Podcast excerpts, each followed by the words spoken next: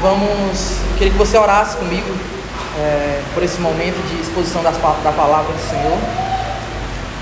É, feche seus olhos, ore pela minha vida, ore, ore pela sua vida, ore por nós como igreja, certo? Oremos. Deus, nós te louvamos, Pai. Te exaltamos pela tua graça, te exaltamos, Senhor, porque o Senhor nos sustenta, o Senhor nos mantém de pé. Senhor a causa de nós não sermos consumidos, Senhor. Nós te clamamos nessa manhã, Deus, pela tua misericórdia, Pai.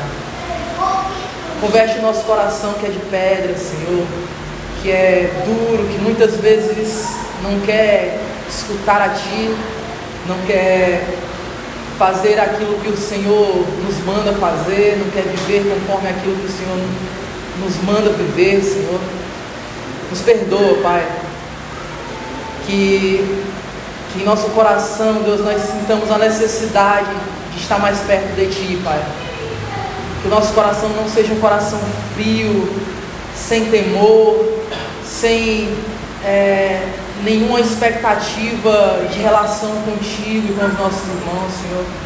Que o nosso coração não se afaste, Senhor, da tua bênção, Senhor, do teu direcionamento, Pai. É, como o Senhor tem nos abençoado domingo após domingo, Senhor, o Senhor possa nos alimentar através da tua palavra, Pai. Nós queremos nos submeter às tuas escrituras, queremos nos submeter à autoridade, Senhor, da tua palavra em nossas vidas. Queremos abrir os nossos corações, pedir para que o Senhor fale conosco, Senhor. É, nós chegamos aqui de diversas formas, talvez, Senhor. É, mas o Senhor conhece, o Espírito Santo sonda os nossos corações, o Senhor sabe aquilo que nós precisamos escutar, o Senhor sabe aquilo que nós precisamos ser transformados, o Senhor sabe aquilo que está nos afastando de Ti, aquilo que muitas vezes tem deixado nós é, caminhando sozinhos, Senhor, é, sendo direcionado para onde o vento nos leva, Senhor. Mas que nessa manhã o Senhor possa nos orientar, Pai, através das Suas palavras. Fala aos nossos corações pela Tua misericórdia, Senhor. Pelo Teu Espírito Santo, vem tirar as vendas dos nossos olhos. Ilumina, Senhor, ao ler cada versículo, Senhor, do texto que será exposto hoje, Pai. É em nome de Jesus que eu te peço pela tua misericórdia. Em nome de Jesus, amém. Amém? É, a gente vai dar continuidade à série de sermões que a gente está estudando no livro de Atos. Eu queria que você abrisse sua Bíblia aí, deixasse ela aberta. É muito importante você deixar ela aberta para que a gente vá vendo. Às vezes você tem uma tradução diferente da minha é, você consegue enxergar algo que eu não enxerguei na hora de, de preparar esse sermão. Talvez Deus fale com você de maneiras diferentes também, é, lendo o mesmo versículo que eu estou lendo. Então eu queria que você me acompanhasse, dê importância sempre esse momento de leitura inicial do texto, porque não adianta nada toda a exposição se nós não tivermos é, essa ligação, essa relação direta e íntima com o texto bíblico porque nós gostamos de falar que a gente valoriza muito a exposição, é, a pregação expositiva aqui. Tá dando é, A gente valoriza muito a pregação expositiva e o valor que a gente dá para isso é, é porque ela prende muito a pessoa que está pregando de colocar suas ideias colocar aquilo que eu acho, que eu, a minha perspectiva, mas nós somos obrigados, né, meio que obrigados a expor aquilo que o texto está querendo falar em seu contexto, localizar todo o ouvinte é, no contexto cultural, histórico, político da época, o que, que o autor estava querendo dizer, para quem ele estava falando, por que ele estava falando dessa forma, o que foi que aconteceu, o que era que, que pairava ali sobre aquele ambiente. Então, por isso que é importante que você acompanhe esse momento de leitura. A gente vai ler do versículo, seu capítulo 17, né? A gente vai ler do versículo 1 até o versículo 15. É, acompanhe comigo a leitura. Diz assim: Tendo passado por Antípolis e Apolônia, chegaram a Tessalônica, onde havia uma sinagoga de judeus. Paulo, segundo o seu costume, foi procurá-los e por três sábados arrasou com eles acerca das Escrituras expondo e demonstrando ter sido necessário que o Cristo padecesse e ressuscitasse dentre os mortos.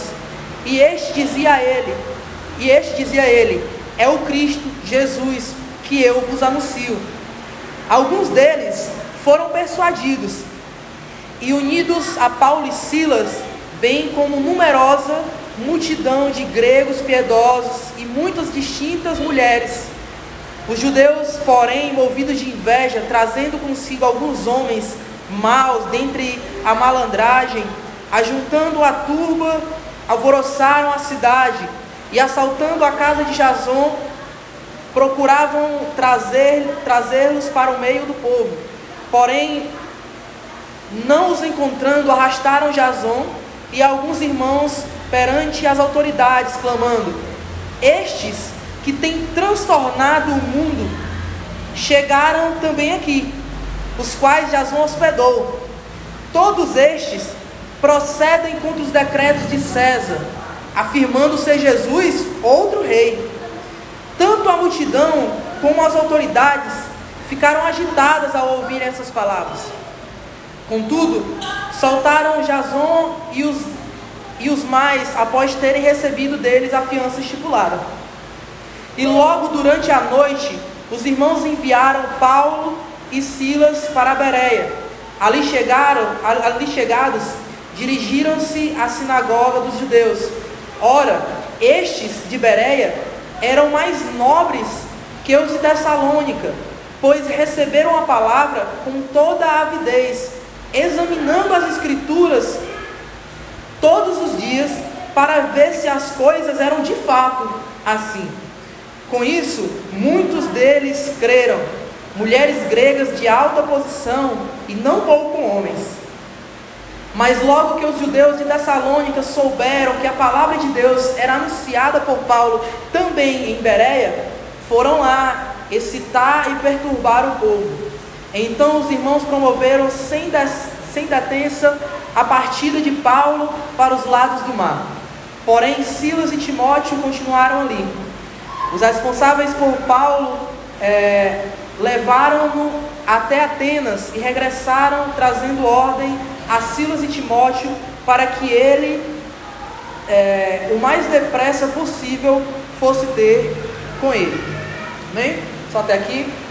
É, a gente tem lido, a gente teve uma pausa, né? Bem distante aí desse evangelho de Atos, nesse livro de Atos, né? Que a gente, para conseguir entender assim bem como que Lucas ele, ele expõe é, os, a, narrativa né, que ele coloca aqui, a gente tem que entender qual que é a ideia, né? Para ler o livro de Atos, a gente tem que ter, essa, ter em mente que ele é meio uma continuação do Evangelho segundo escreveu Lucas. No Evangelho ele está falando o quê? Sobre os atos de Jesus no meio do seu povo, ele fala sobre a morte, é, o padecimento de Jesus é, perante os homens, ele fala sobre a ressurreição do Senhor. É, e o livro de Atos ele vai falar basicamente sobre o estabelecimento da igreja nos, nos, seus primeiros anos, nas suas primeiras décadas, e como essa igreja ela vai avançando, vai crescendo, se multiplicando, se espalhando não só entre os judeus, mas também entre os gentios. Mas uma coisa que a gente tem que também é, deixar claro, que além de ser um livro de caráter histórico, Atos também ele tem, um, ele tem uma, ele nos traz uma perspectiva pastoral para a igreja do Senhor, não só daquela época, mas também nos nossos dias.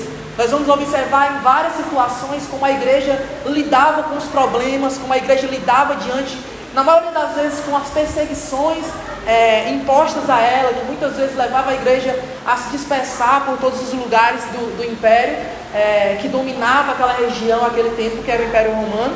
Então, é, diante da perseguição, a gente vai ver o que? que a igreja sempre estava crescendo, sempre estava é, aonde ia, multiplicando esse, essa vida que eles tinham encontrado em Jesus.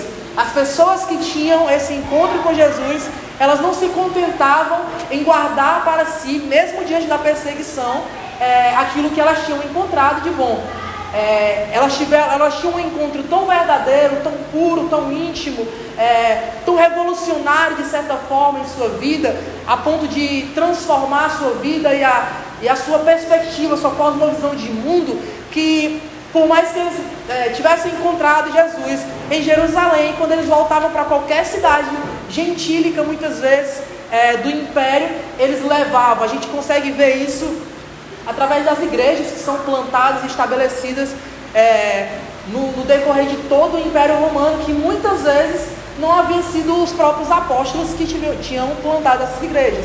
A gente vai ver em algumas epístolas que Paulo ele fala a algumas igrejas que provavelmente não foi ele que iniciou, que deu esse pontapé inicial com esses cristãos, mas que ele teve notícia, é, testemunhou, testemunhou a respeito deles e também os exortou e, e trouxe esse crescimento, é, esse direcionamento para esse povo também.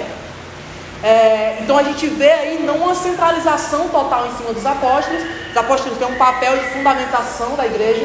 A gente vai ver algumas características que estão ali, que são de responsabilidade total dos apóstolos, é por isso que a gente não crê que existe esse ofício apostólico nos nossos dias, né? É, algumas coisas estavam exclusivamente no papel assim de panorama geral da história da, é, da narrativa bíblica. É, os apóstolos eles tinham algumas, eles cobriam e exerciam algumas necessidades na história que eram específicas para eles. Então, entendendo essa narrativa histórica e também uma narrativa pastoral, nós precisamos é, ver o, o, como que a gente chega nesse texto, né? É, o livro de Atos ele se encontra assim no cânon bíblico numa, numa posição bem estratégica assim, se a gente for olhar, se, é, examinando esse panorama assim, bíblico, é, ele faz meio com uma ponte histórica que liga é, o que vem antes, ali os evangelhos, é, os profetas, a lei, é, a, a, Torá, né, tudo aquele o Pentateuco, ele faz essa ligação para que não haja um vácuo, né, onde Jesus morre, ressuscita e logo que Jesus, quando, a, quando a narrativa bíblica coloca essa, essa ascensão do mestre para cima, a gente tem ali um espaço de tempo, né, que é narrado pelo livro de Atos.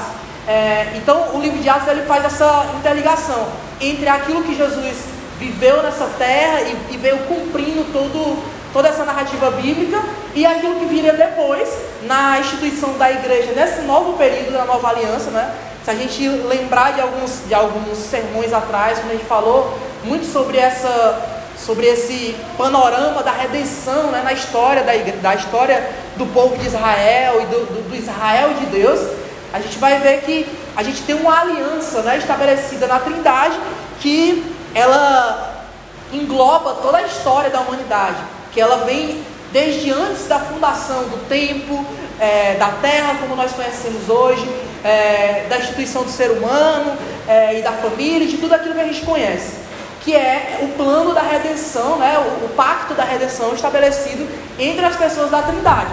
Então, em determinado tempo da história, Jesus vem um tempo certo, onde tudo conspirava para aquele momento.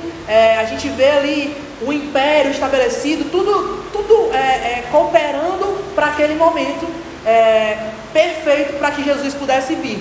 Então Jesus vem, rasga a história no meio, divide essa história e agora ele inaugura uma aliança que já era anunciada desde o Gênesis. Se a gente lembrar, desde lá o Gênesis, quem quem é, providencia as roupas para que fosse coberta a vergonha do ser humano é, depois do seu pecado é o próprio Deus.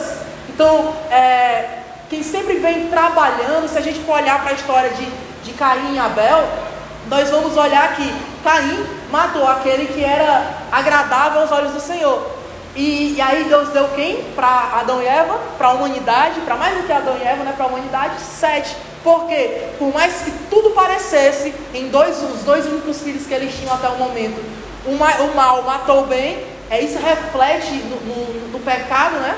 É, quando, quando o pecado, a maldade estava no homem, matou aquela, é, é, aquela esperança que havia na adoração ali de, de Abel, Deus vem e providencia mais filhos e filhas e uma descendência através é, de Sete. A gente vai caminhar pela história, a gente vai ver isso é, quando, é, em relação ao dilúvio, quando a, a humanidade, é, a perversidade assolava a humanidade, e Deus vem, destrói, destrói tudo, mas guarda o seu remanescente, para que é, a sua promessa, a, a, sua perspectiva não fosse frustrada. É, e quando o pecado volta a assolar a humanidade, Deus vai lá, chama Abraão, do meio da sua parentela, faz uma promessa de que todos os povos da terra seriam abençoados é, pela, através da descendência de Abraão. E aí a gente conhece toda a história dos patriarcas, quando Deus vem renovando né, essa aliança com, é, com Isaac, com Jacó, com José, mesmo em meio à, à escravidão ali do Egito, em meio, antes em meio à seca, né, é, quando todo mundo pensava que estava acabado, o filho querido ali é, é, entregue pelos seus próprios irmãos para é, o estrangeiro, Deus vai lá, cuida, coloca ele numa posição estratégica para quando viesse a fome, pudesse haver sempre esse escape providenciado e sempre é, tramado e movido pelo Senhor.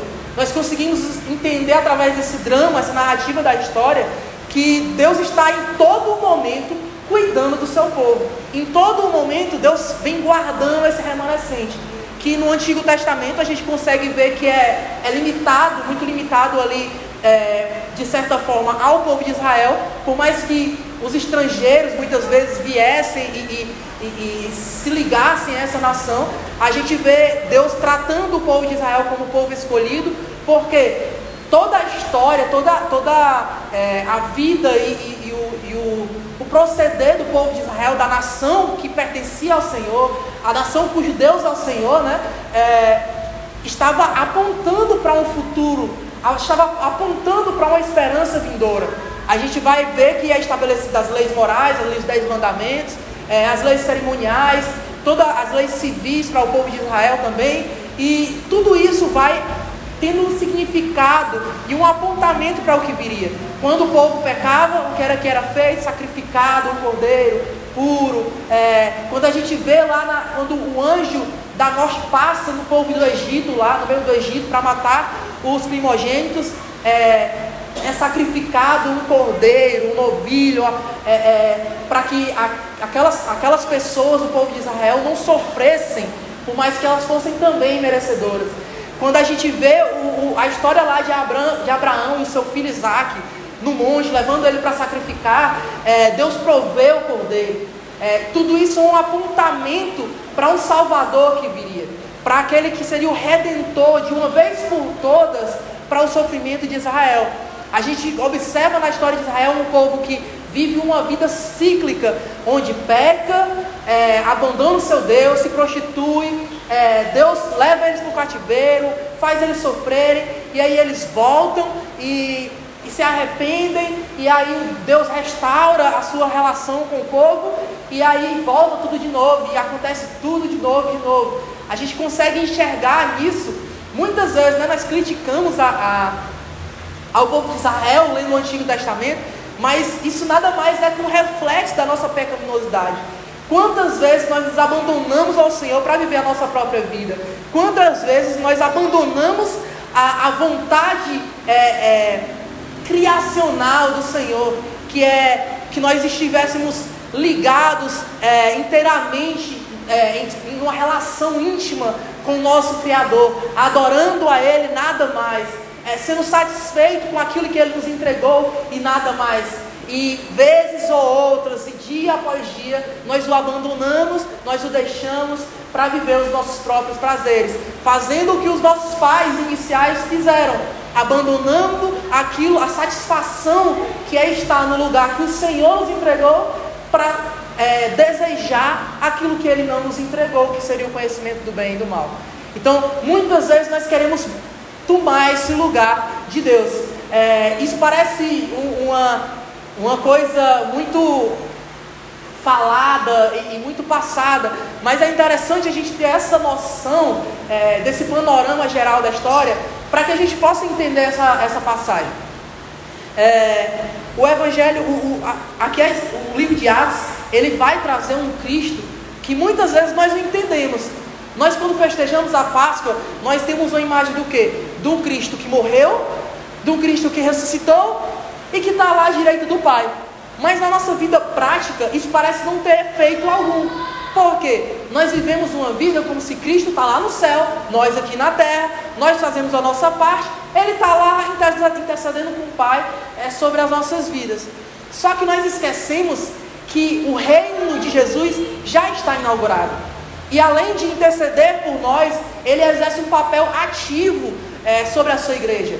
Nós somos o corpo de quem? Daquele que é o cabeça, Jesus Cristo. O corpo anda sem a sua mente, o corpo anda sem que sua mente ordene? Não, porque se o corpo anda, ele nada é mais do que um zumbi. Então, quando nós perdemos essa ligação com o nosso Senhor, com aquele que é a nossa mente, aquele que deveria mover a sua igreja, é, que cada passo deveria ser cronometrado e calculado pelo Senhor, nós estamos sendo apenas zumbi, movidos por estratégias, por modelos denominacionais, é, por ideologias políticas, partidárias, por, por sentimentos é, de revolta, seja moralista ou, ou, ou revoltas é, muitas vezes até válidas, mas que partem de princípios que são pecaminosos e que não há em seu fim uma resolução. Nós esquecemos que somos pecadores, esquecemos que só, se nós estivermos desligados daquele que é o nosso cabeça, nós não nos moveremos da forma que precisaríamos nos mover.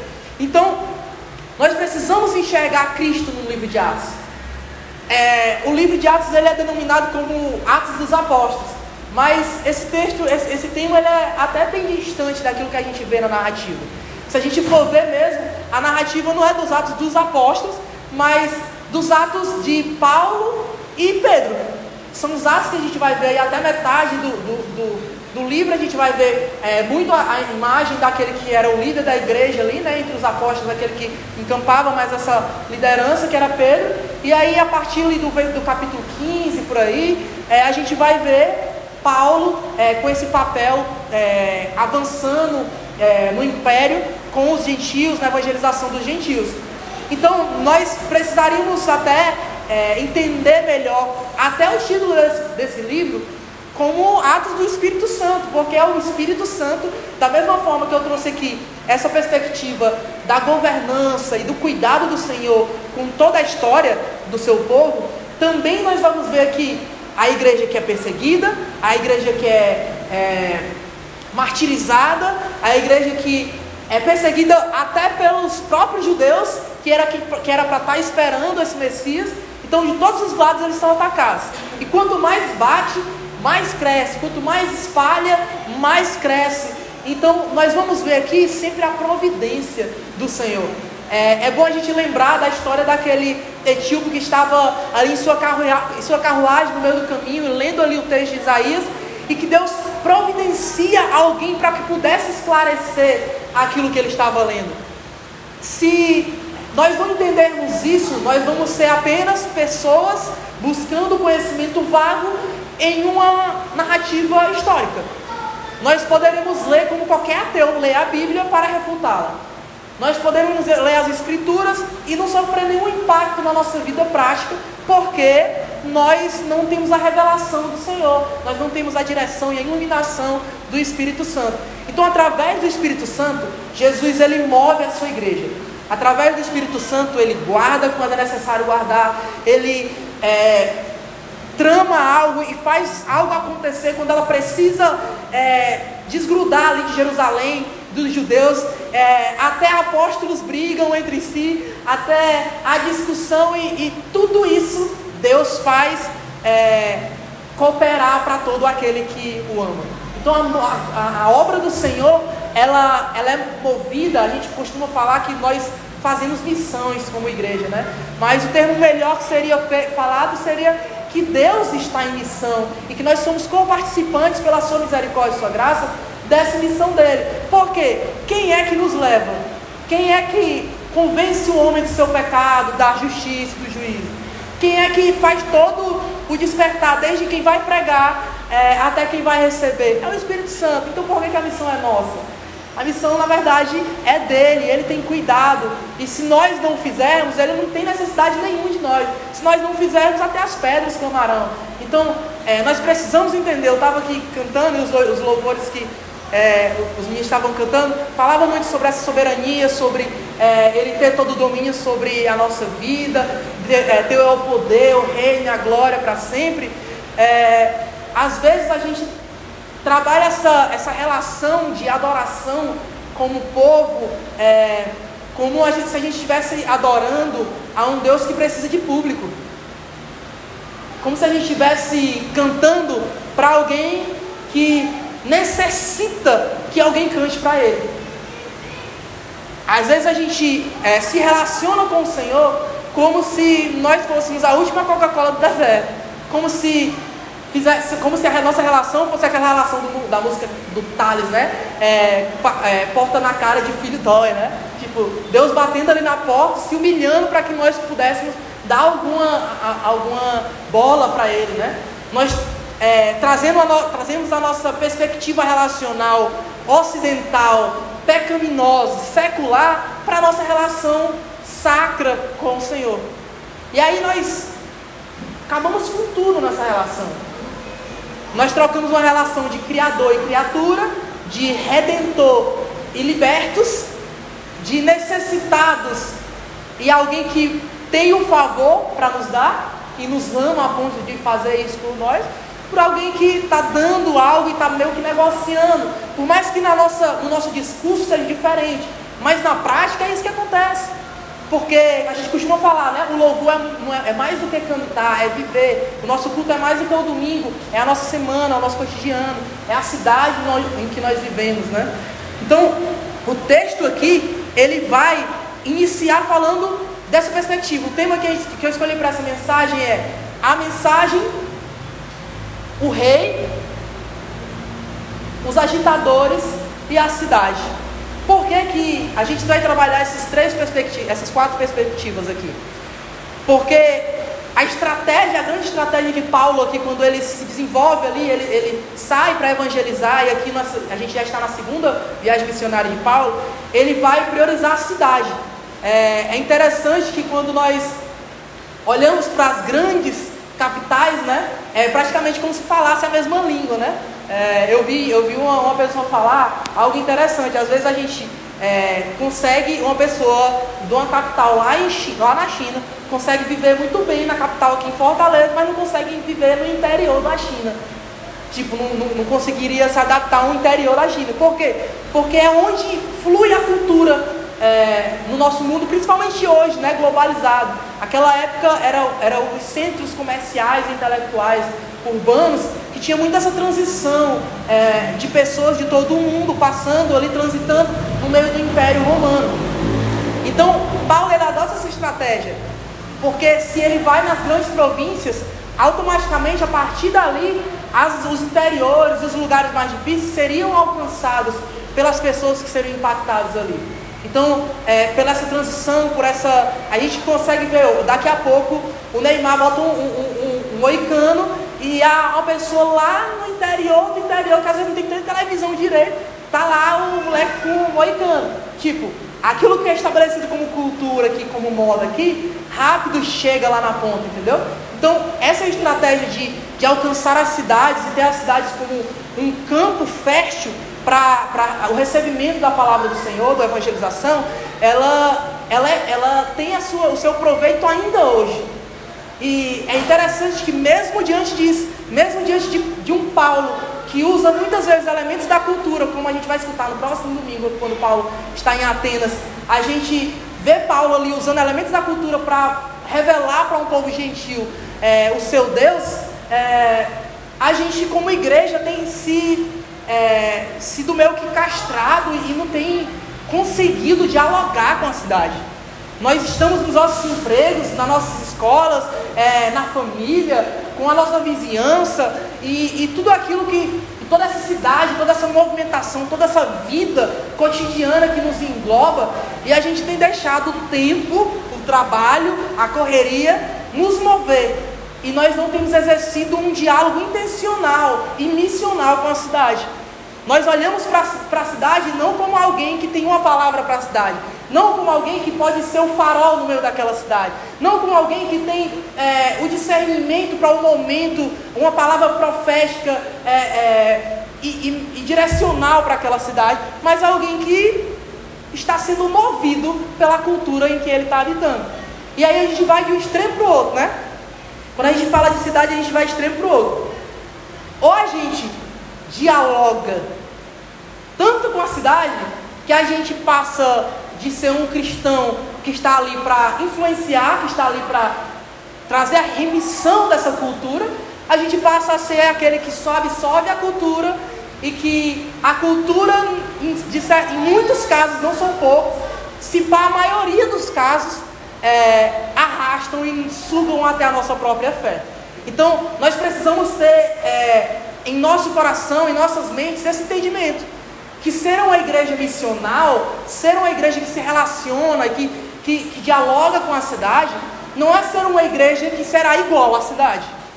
Porque se nós não temos nenhuma distinção, nem é, os distintivos da nossa fé não fazem diferenciação nenhuma no meio de uma cultura pecaminosa e secularizada, nós não temos nada de diferente de qualquer outra religião, certo? Então, nós temos relativizado muito o discurso. Nós temos, é, numa, numa cultura assim, pós-modernista, a gente tem, tem olhado para o povo e a gente fala assim, ó, não, mas aqui a gente pode dar um jeitinho, não aqui a gente pode atualizar esse versículo, não aqui não era bem dessa forma, não aqui Paulo estava meio biruta das ideias nessa, né, quando ele estava falando isso. Não, a gente exclui esse texto aqui, fica só com o que Jesus falou, porque essas regras aqui já estavam institucionalizando a igreja, já estava ficando uma coisa chata, cheia de regras. Então a gente exclui isso daqui, porque isso daqui é paz e amor, não tem nada que nos confronte. Então, a relação com a cidade, é, na, teoro, na, na teoria, na postagem do Instagram, ela parece ser muito bonita, mas para que nós possamos ser uma igreja missional na cidade, nós precisamos estar preparados para ser contraculturais. Porque em nenhum momento da história você vai ver uma igreja que está em paz com a sociedade 100% e ela não se rendeu a algum governo, a alguma tirania. Basta nós olharmos para o nazismo, quando a igreja alemã, é, meio que se, em sua grande parte, se associou a, uma, a, uma, a um idealismo antissemita. E aí nos dias de hoje nós temos deixado as escrituras falar do quê? Nós deixamos a mensagem, lembra? É uma relação missional, sem conteúdo, sem evangelho, sem a mensagem, tema do, do, do sermão, sem a mensagem, uma relação com a cidade sem a mensagem, ela é morta, ela é zumbi. Então, se eu me relaciono com a cidade, com a política, com tudo aquilo que, com toda a problemática é, que nos envolve, sem essa mensagem, eu vou acabar, é, em algum momento, adotando uma, um ideal secularizado e falando que isso é cristianismo. Eu, em algum momento, vou pegar uma ideia que parece ser legal, uma defesa que muitas vezes parece ser pauta evangelical, e vou me perder naquilo, e vou me virar um, um, um capanga, ou vou virar um, um discípulo de qualquer outra ideologia, menos um discípulo do Senhor. É interessante quando nós falamos de discipulado e a gente não, não fala dessa relação que nós estamos tendo com a cidade. É, é interessante quando a gente fala de discipulado e a gente não quer tocar, é, não quer tensionar as relações, porque a igreja ela foi chamada para isso. Ela é vocacionada para, em sua relação com a cidade, tensionar vários temas. Porque se a sociedade ela vem relativizar, dizer que tudo é, tem o seu ponto de vista, que todo mundo tem a sua verdade, a igreja ela bate o pé e fala: não, tudo é relativo, mas Jesus é absoluto. A palavra do Senhor é absoluta. Essa é a verdade fundamental para as nossas vidas, para as nossas relações, para a nossa política, para como nós é, é, interagimos com todas as problemáticas sociais, culturais, é, em tudo aquilo que, nos, que está à nossa volta. Então, é, muitas vezes nós vamos ver a igreja adotando um Jesus comunista, ou um Jesus patriota, ou um Jesus que, que de certa forma, ele vai atender às nossas necessidades e no final só quem perde é a igreja. Eu nunca vi a igreja, em toda a história, gente vai falar assim, mas essa, a gente tem essa costume, quando aí, você vê quando a pessoa se rendeu a uma ideologia, quando ela falou assim, ó, mas essa pessoa é diferente. Mas essa pessoa tem uma intenção muito boa, está muito bem intencionada. pronto, a partir dali, tudo aquilo que você lê nas escrituras vai ser para embasar aquilo que, que você está vendo de legal naquela pessoa.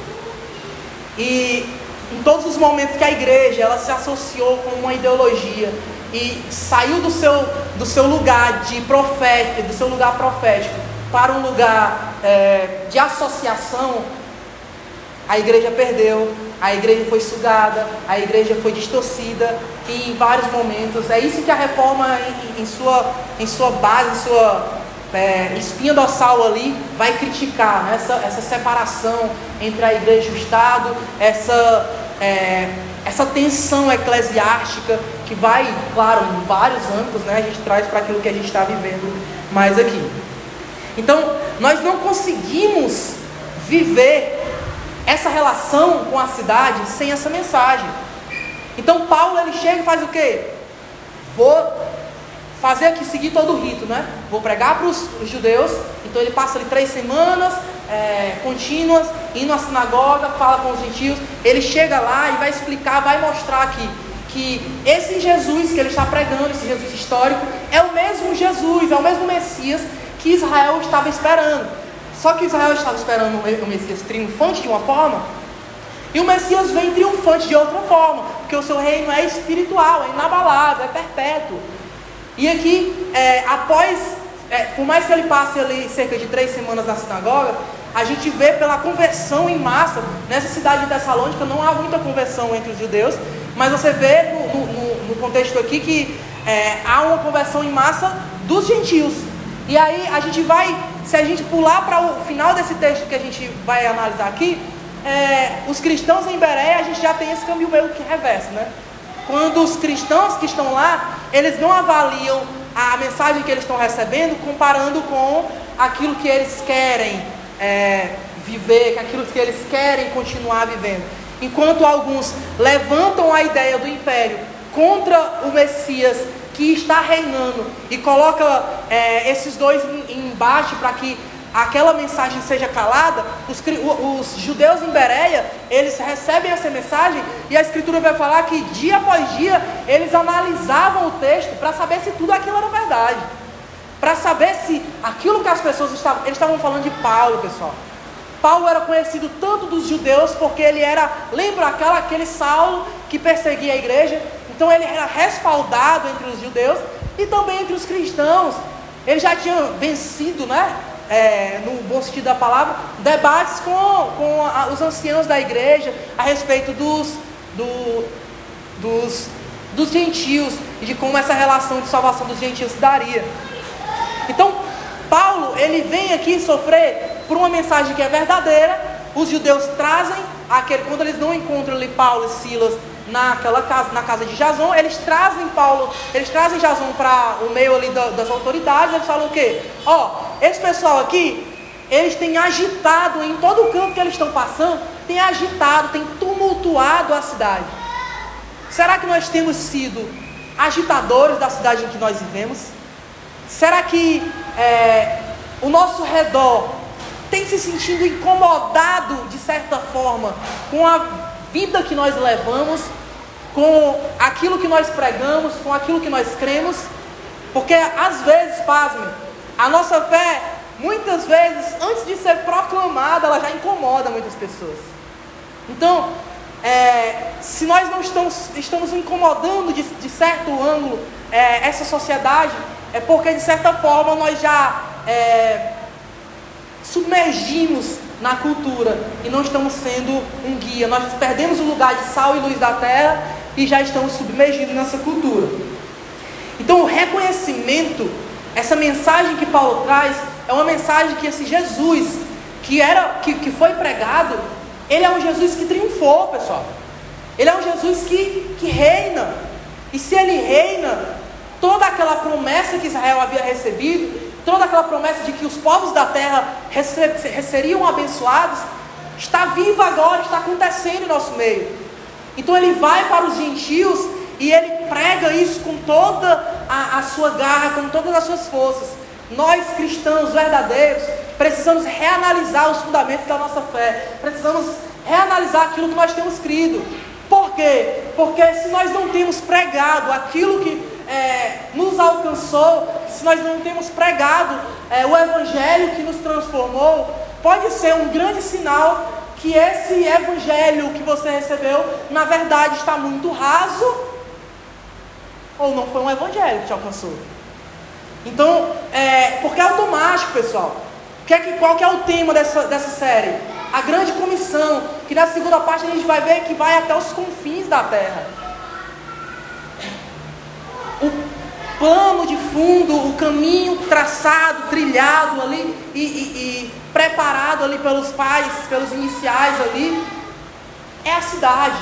Então nós precisamos entender que nós precisamos dialogar com a cidade mas com a mensagem do Evangelho, sem negociá-la.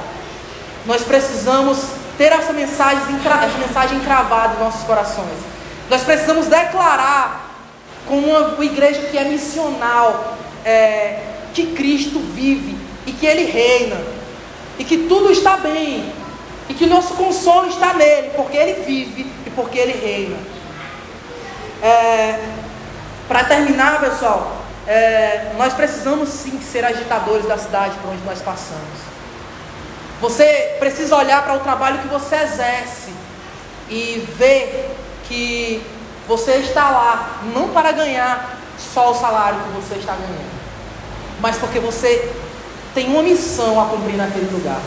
Na sua família, talvez nem todos sejam convertidos ainda a essa palavra, mas você tem uma missão na sua família. Amém? E em todos os lugares que você for. Queria que você ficasse de pé para que a gente orasse junto. Para que o Espírito Santo não deixe que essa palavra seja perdida. Para que essa palavra durante toda a semana em nossas vidas possa ecoar, possa nos incomodar de certa forma. Para que nós possamos é, tomar atitudes logo, rápido, hoje. Para que o amanhã seja de avanço, de envio. Amém? Feche seus olhos. Deus, nós te glorificamos, Pai, nós te exaltamos. Tu és bom, Senhor. Tu és tudo para nós. Tu és o cabeça da igreja. Tu és o noivo que, é, que virá buscar a sua noiva, que não tardará. Nós temos essa expectativa, nós temos essa esperança que é certa, que é verdadeira e que nós depositamos toda a nossa fé nisso, Pai. E é porque nós temos essa expectativa de um futuro é, de eternidade ao teu lado, que nós queremos viver e entender a nossa responsabilidade como igreja, Senhor. Pai, nós queremos ser essa igreja que é bíblica, que não negocia a tua palavra, essa igreja que é, é missional, que entende a sua missão em todos os lugares que vai, e precisamos entender e queremos entender, Senhor, e saber como nos relacionar entre nós e com a sociedade, com a cidade que nós somos inseridos, Senhor. Que o Senhor nos dê essa sabedoria, Pai, que Teu Espírito Santo nos guie nos desertos da nossa vida, nos momentos alegres e em todos os lugares que nós estivermos, em todos os tempos. Em nome de Jesus, nós te oramos por essa cidade e pela igreja que aqui se encontra. Amém.